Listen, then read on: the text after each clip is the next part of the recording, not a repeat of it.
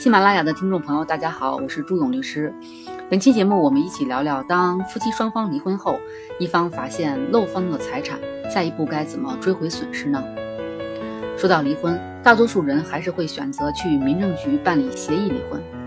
相比对簿公堂的诉讼离婚，协议离婚不仅操作方便，而且在双方感情上也是更容易接受的一种离婚方式。在双方到民政部门办理协议登记时，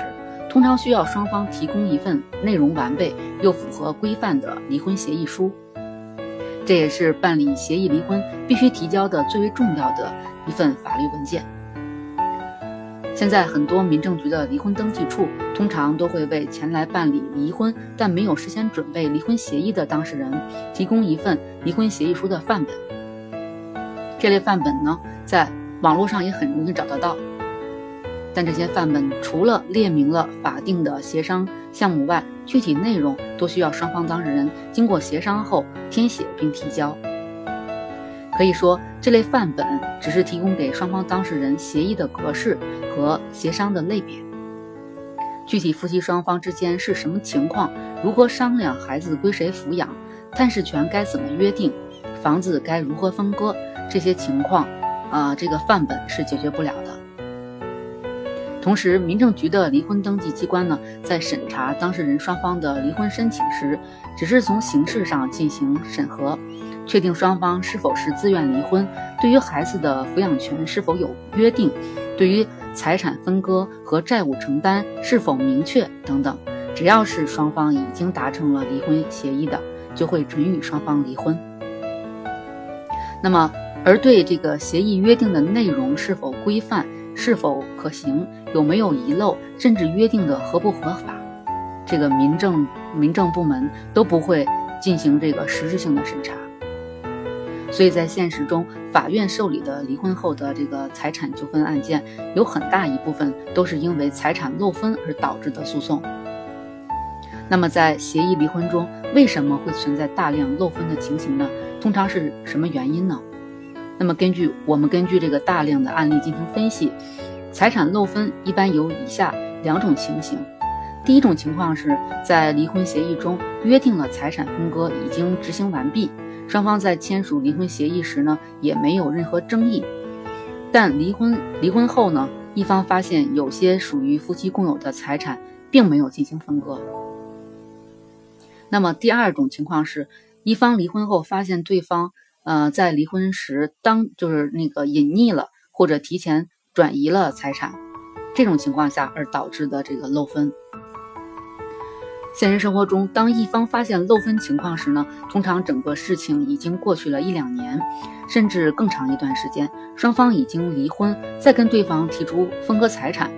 要么对方不理不睬，要么就是矢口否认。在这种情况下呢，有些人选择了放弃。嗯，他们会认为，既然离婚了，就再也不想跟对方纠缠下去，最好老死不相往来。也有的人呢，不想就这么忍气吞声。虽然双方早就离了婚，但离婚时没有分割这个财产，还应当处于双方共有的状态。嗯，自己的权利也必须争取。那么现在社会这个财产呈现多元化的趋势，有房产、股票、股权、储蓄、收藏、古玩等等。各种情形不一而足，这使得这个漏分财产的情况变得越来越普遍。针对这一情况呢，法院在制度层面上对弱势的一方进行了权利上的保护。我国婚姻法司法解释三第十八条是这样规定的：离婚后，一方以尚有夫妻共同财产未处理为由，向人民法院起诉请求分割的，经审查该财产确属离婚时未涉及的夫妻共有财产，人民法院应当依法予以分割。这也就是说，在双方离婚以后，只要一方发现对方在离婚时有隐匿或者转移的房产、存款等财产的，不管经过多长时间，都有权向人民法院要求分割。如果起诉时，